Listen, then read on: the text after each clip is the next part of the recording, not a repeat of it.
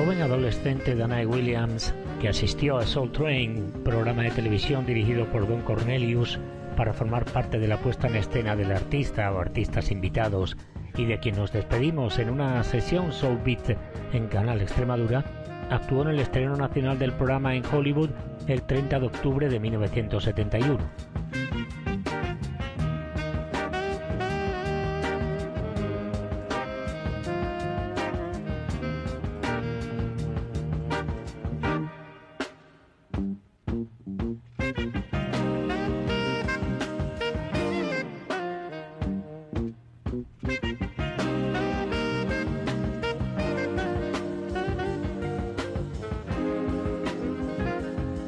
Distintas coreografías o bailes de moda caracterizaron a las dos ciudades.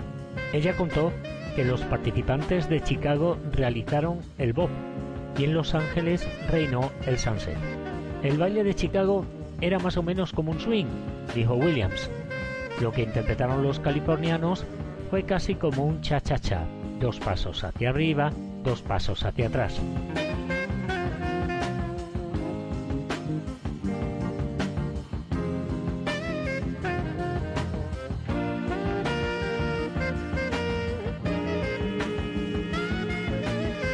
Ella no fue la única persona del Medio Oeste que acompañó a Cornelius a California.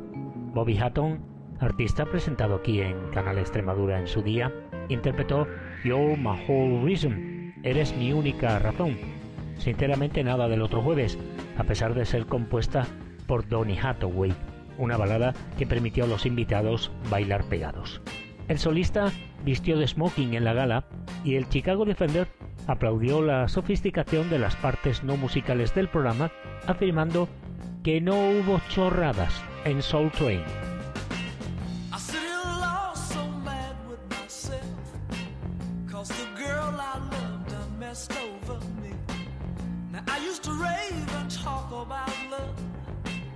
and how good love can be, you see.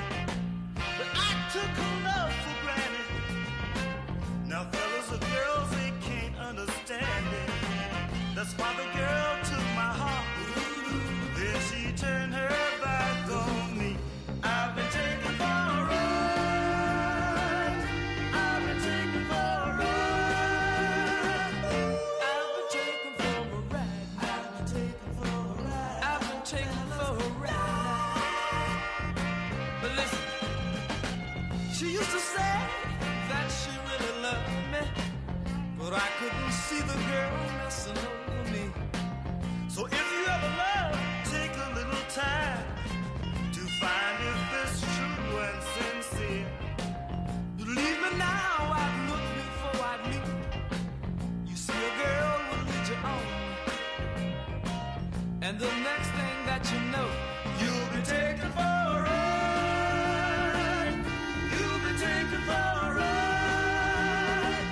Soul Train promovió la cultura de la juventud negra y enfatizó una cosmovisión edificante en un entorno de urbanidad perceptible pero sin pretensiones. Este principio se había aplicado a lo largo de las Push Expos, las exposiciones negras de las que hablamos en diversas sesiones Soul Beat de Canal Extremadura. Aunque inicialmente los especialistas en marketing publicitario nacional del programa se sintieron frustrados por la incapacidad de las principales empresas demoscópicas para medir qué grupo demográfico estaba viendo la televisión, a principios de 1972 los productores dirigieron sus comerciales al 53% de los hogares afroamericanos que sí sintonizaba el programa. Johnson Products, con sede en Chicago, fabricante del abrillantador AfroSyn, patrocinó las primeras transmisiones nacionales de Soul Train por algo más de medio millón de dólares. La ventaja para una empresa de cuidado del cabello negro que se dirigía a la audiencia de este programa era obvia, pero la imagen que Cornelius buscaba presentar estaba intuitivamente conectada con los ideales que imaginaban las nuevas agencias de publicidad propiedad de negros en Chicago, fueran o no sus patrocinadores. Así que fue el soul quien provocó esa conexión.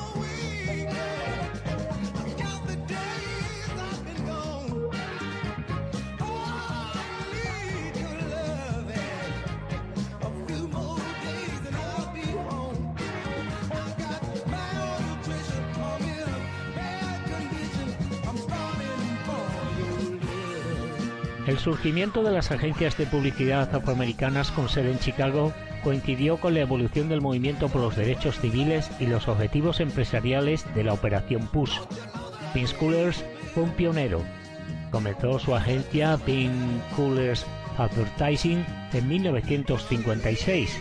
Bárbara Proctor, ya citada en esta serie de Canal Extremadura, fundó Proctor Garner en 1971 y Thomas Burrell y Emmett McMain fundaron Burrell McBain ese año, que luego se llamó Burrell Communications. Como cualquier empresa de este tipo, su agencia, como cualquier capitalista que se precie, blanco o negro, era conseguir clientes y obtener beneficios. En ese sentido, como digo, no eran diferentes de las empresas blancas que comenzaron a usar imágenes negras para buscar más dólares de consumo. Pero estas empresas negras, con sede en Chicago, también querían predicar con el ejemplo. Todos ellos tuvieron que comenzar desde cero y luego atraer a los consumidores afroamericanos.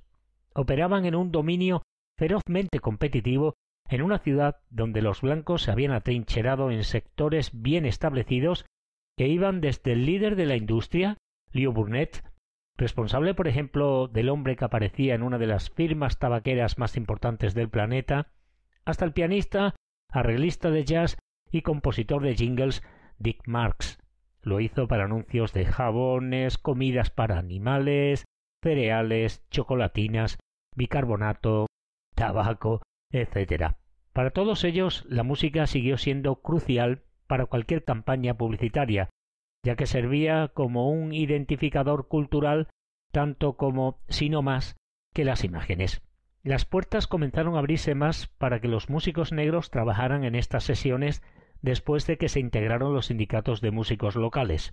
Sin embargo, su lucha esencial continuó.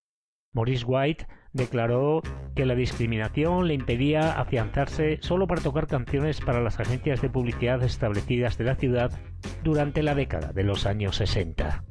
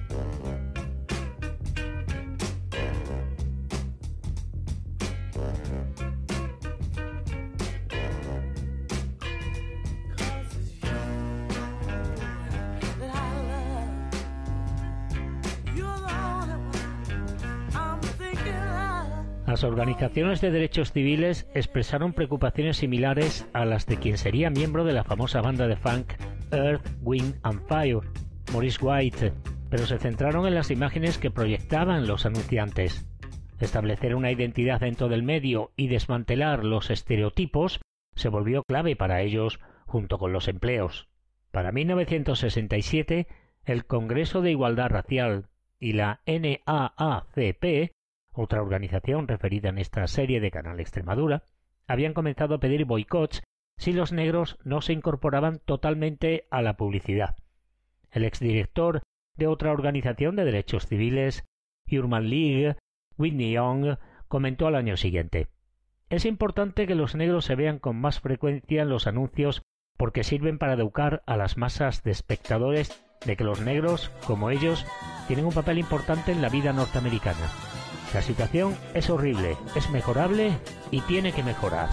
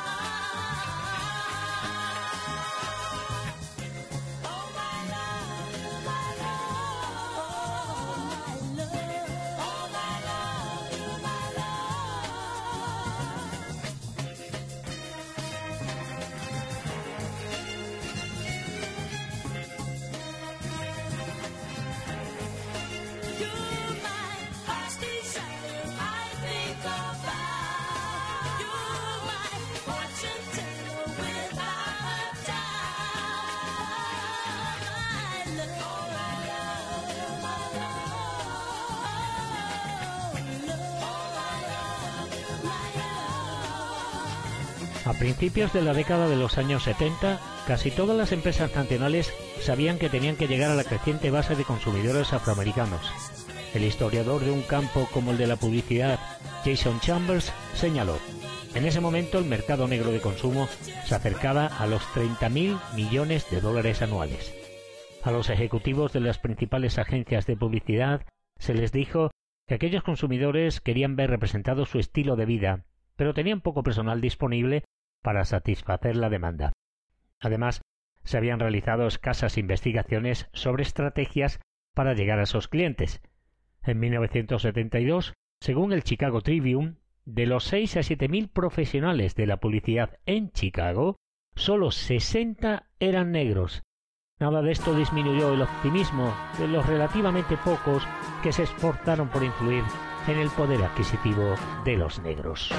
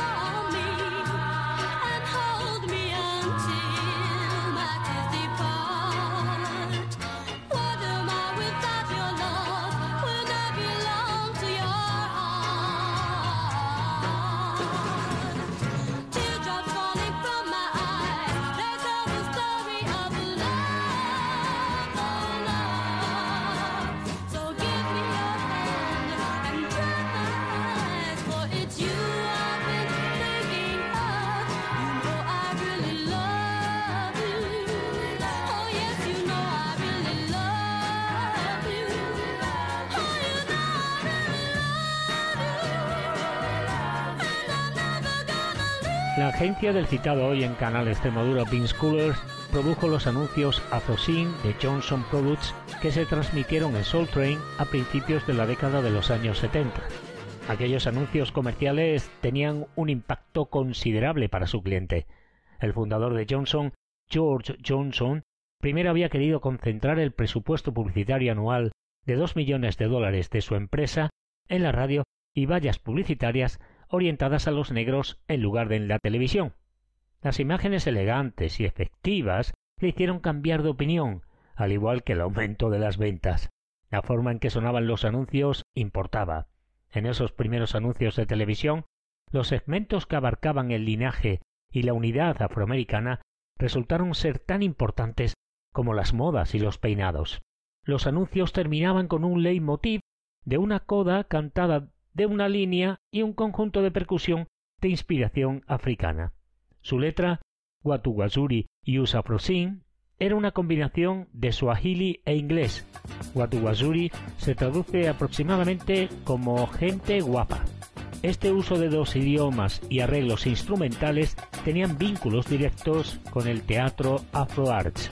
De hecho, fueron los faraones quienes compusieron e interpretaron aquella coda.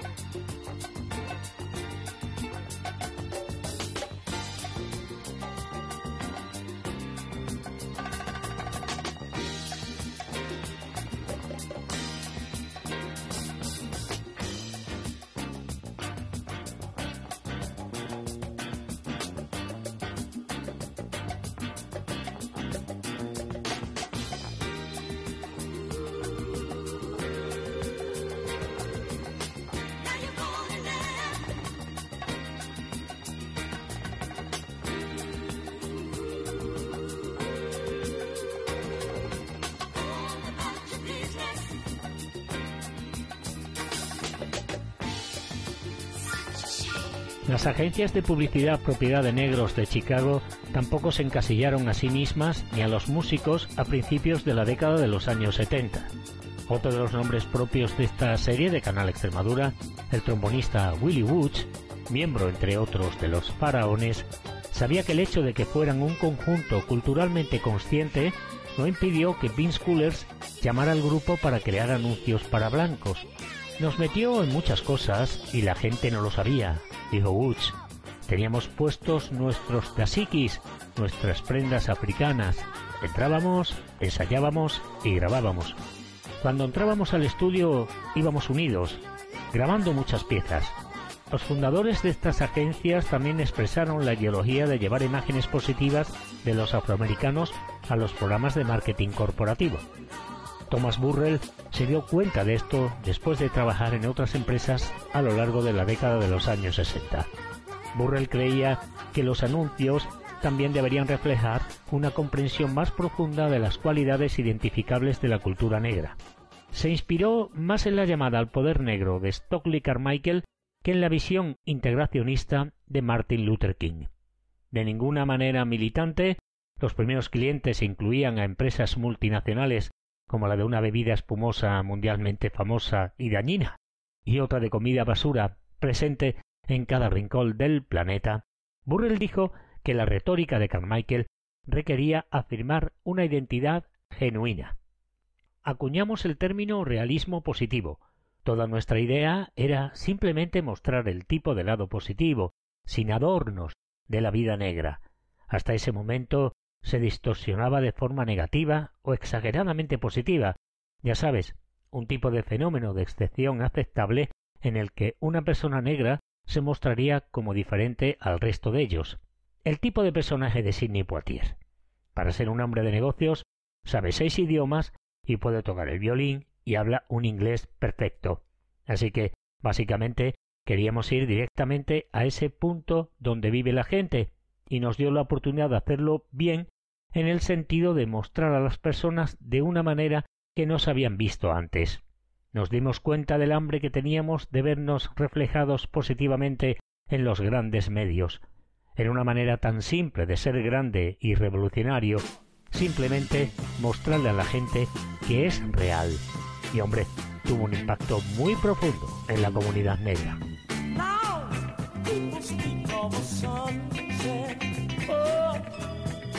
and the sky dusty blue, yeah. They haven't seen anything yet, they get a look at me and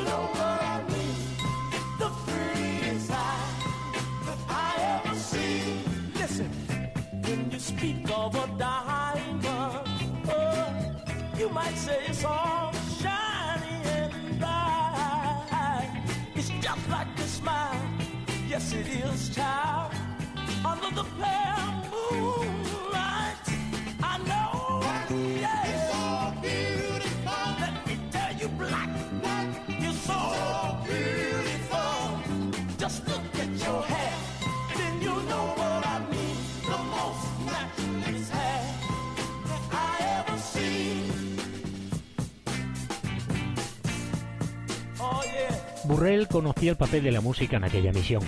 No era músico, aunque participaba en coros y comenzó a actuar como solista de jazz pasados los 63 años de edad.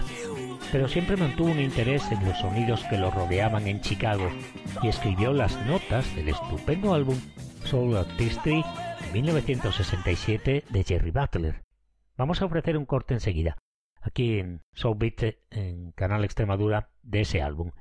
Cuando Thomas Burrell fundó Burrell McBain en 1971, su primer cliente fue un club nocturno que pagaba mil dólares al mes, aunque a finales de año los ingresos aumentaron a medio millón de dólares. Sabía que su operación tenía que escalar un mercado intensamente competitivo. Leo Burnett era la quinta empresa de publicidad más grande del país y había acumulado más de 400 millones de dólares en facturación internacional a principios de 1972. Por lo tanto, el conocimiento interno de Burrell sobre la música negra contemporánea y cómo utilizarla era una ventaja necesaria sobre los gigantes de la industria.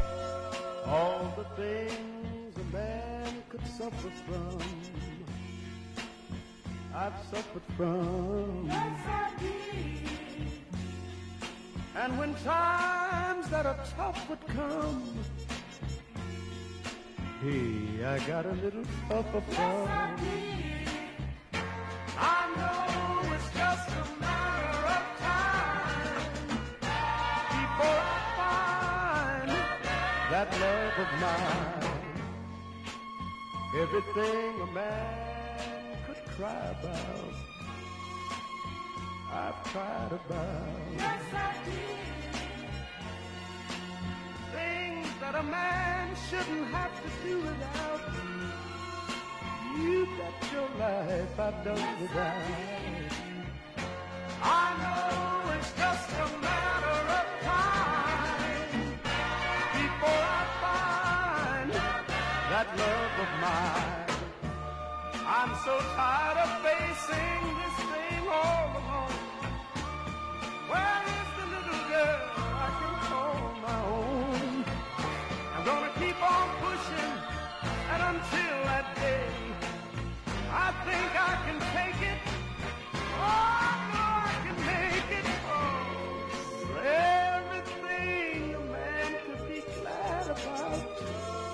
I'm gonna be glad about. I'll have a love that I can be proud about. That's why I'll be so glad about it. And I know it's just a matter. Cuando Burrell fundó su empresa, conoció a Charles Stepney, quien debió haber entendido que los movimientos comerciales de Chess significaban un futuro cuestionable para él y la empresa. Stepney llevó a músicos de sesión de Chess con él a Burrell Anna Morris, directora creativa de Burrell, recordó al guitarrista Philip Church y al batería Morris Jennings en las sesiones de grabación junto con la solista Kitty Haywood. Además, los trabajos publicitarios proporcionaban a los músicos sueldos sólidos con mayor rapidez que las regalías por ventas de discos. Morris aprovechó la perspicacia de Stepney cuando ideó un jingle para una empresa de leche en polvo que sonaba como el éxito de Hughes Corporation of the Boat, un número radiado en esta casa, Canal Extremadura, en 2010. Ella dijo que la idea era sonar similar, pero sin plagiar. Las habilidades de Stepney también mejorarían el talento en bruto que Burrell reclutó fuera de la calle, donde la compañía esperaba ganar reputación. Morris dijo, teníamos a un tipo trabajando para nosotros, todo lo que hacía era ir y ver a la gente y decir, ¿quieres estar en un anuncio?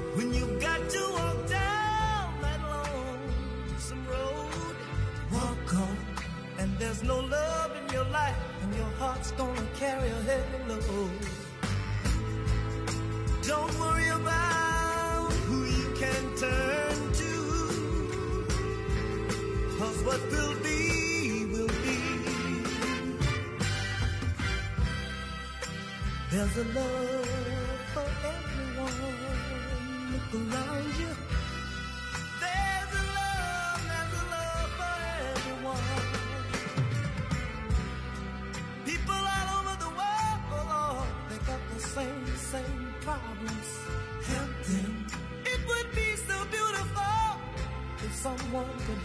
sorry.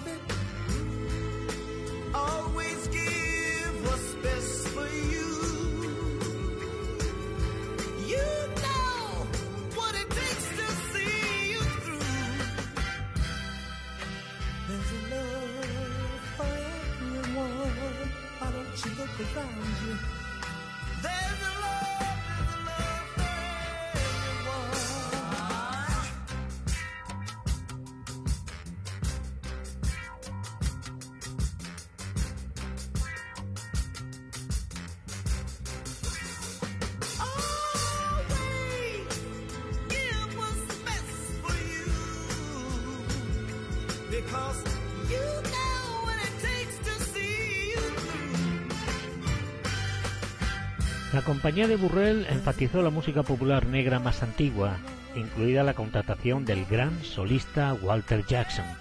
Enseguida lo escuchamos en esta sesión de hoy, Beat en Canal Extremadura, para un anuncio de empresa de comida basura que destacaba la familia. El gran avance para Burrell ocurrió cuando la compañía creó Street Song para la más famosa empresa de bebida espumosa en 1976. Los adolescentes negros de aquel alegre anuncio promocionaban la bebida interpretando dúo en los escalones de una vivienda. El anuncio de 30 segundos fue un éxito, jugando con la locura retro que llegó a Estados Unidos a mediados de la década de los años 70, con una forma de canción de la década de los años 50 y solistas que eran inconfundiblemente afroamericanos. Mientras que los anuncios de Coolers para Afrosin habían utilizado música de inspiración africana para reforzar los vínculos entre los consumidores negros, el anuncio de Burrell utilizó una variedad diferente de pop negro para atraer a todos.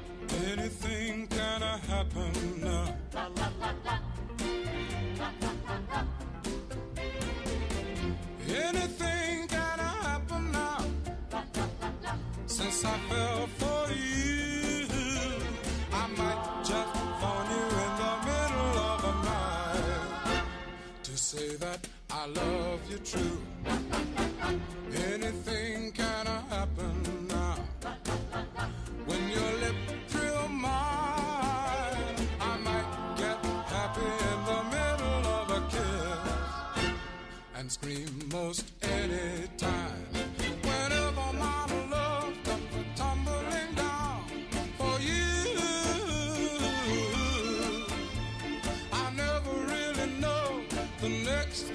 I might do. Anything happen now. Any place we go, I might start telling everybody that you're it happens, I love you so.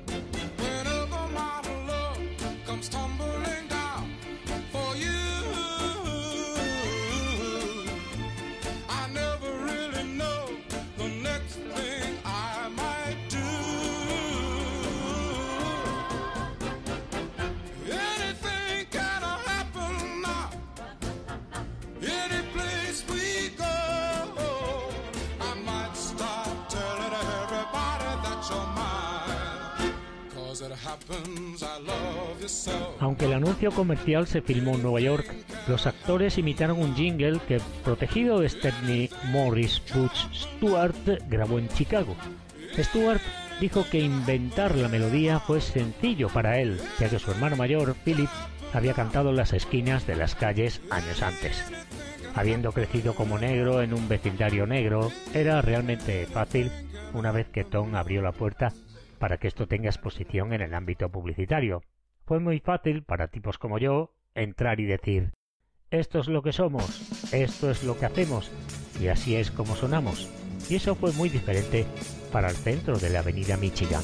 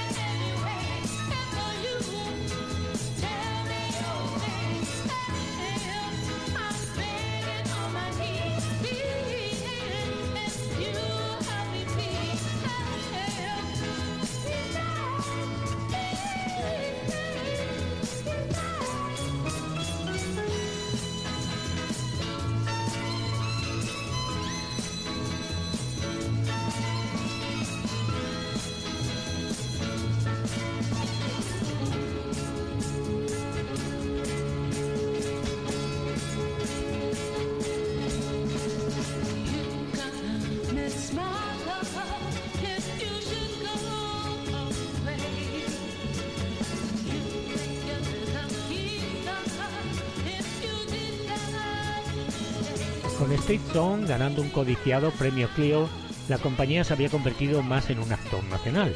También se enfrentaron a una pequeña reacción violenta, ya que la cantidad de negros en los anuncios de televisión a nivel nacional se redujo levemente, del casi 13% en 1974 al 7 y pico en 1976. Esto explicó la citada hoy en Canal Extremadura Ana Morris. En ese momento era difícil que las productoras tomaran en serio a Burrell. Su actitud era estás haciendo algo negro y tal vez necesites ir a los negros. Conseguir aquel premio Clio marcó una gran diferencia. De vez en cuando las canciones comerciales adquirían vidas propias inesperadas. Sidney Barnes se involucró en esa empresa durante la desaparición del Rotary Connection alrededor de 1970. En ese momento, el exdirector de ventas de publicidad de la WVON, Don Jackson, aspiraba a montar una empresa de publicidad. Uno de los dos primeros clientes fue una tienda minorista de bajo costo, Ember Furniture, que tenía algunas tiendas en los lados sur y oeste. Así que se acercó a Barnes. Don Jackson no tenía presupuesto, dijo Barnes.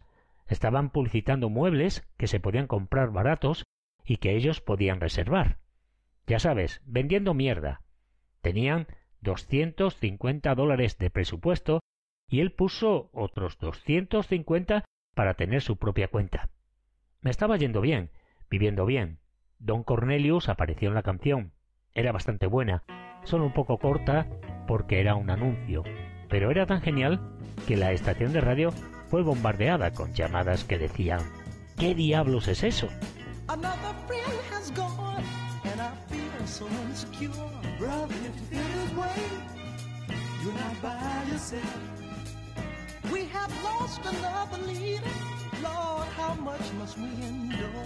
If you feel this way, you're not by yourself. Funny they think we have no one to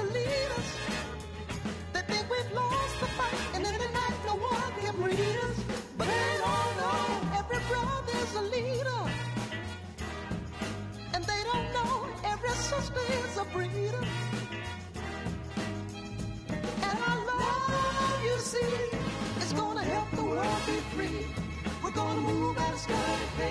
Keep every brother on the case. They don't know. To help us is to help themselves. We cannot let our people be until we're all out of poverty and never think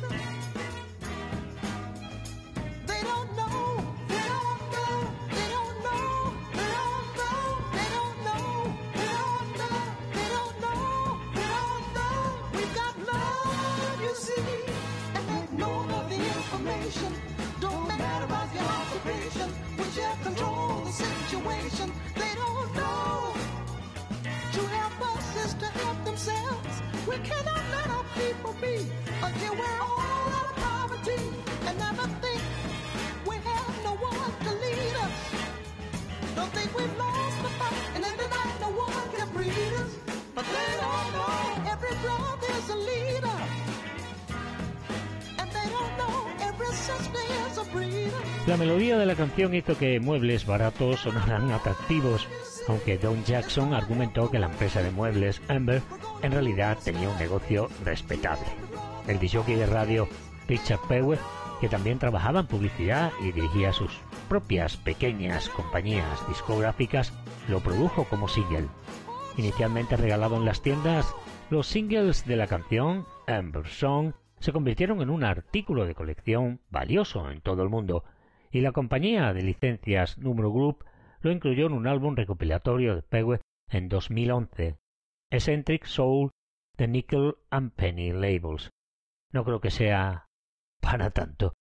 Jackson, cuyos primeros clientes incluyeron a Illinois Bell, una compañía de telecomunicaciones, y Jewel Food Stores, una cadena de supermercados fundada en Chicago a finales del siglo XIX, se volvió considerablemente más exitoso a medida que la productora de televisión Central City Productions pasó a producir y comercializar una variedad de programas de televisión nacionales y de Chicago orientados a los negros. Jackson había rechazado la invitación de Cornelius, colega suyo en su día de la WVON, para colaborar en Soul Train, pero reconoció que compartían una intención común.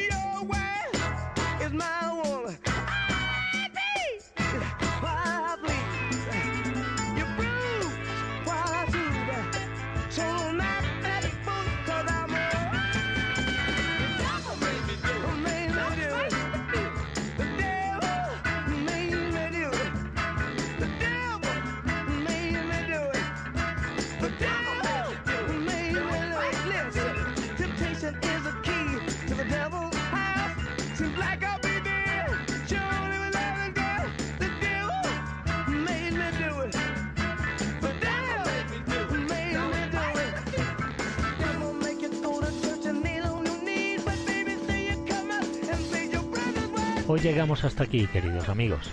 Hemos devorado el tiempo previsto en la antena de Canal Extremadura para Soubit. Como siempre, prometemos volver para seguir detallando aspectos relevantes acerca de Chicago, un lugar legendario para este sonido que practicamos aquí, en Canal Extremadura.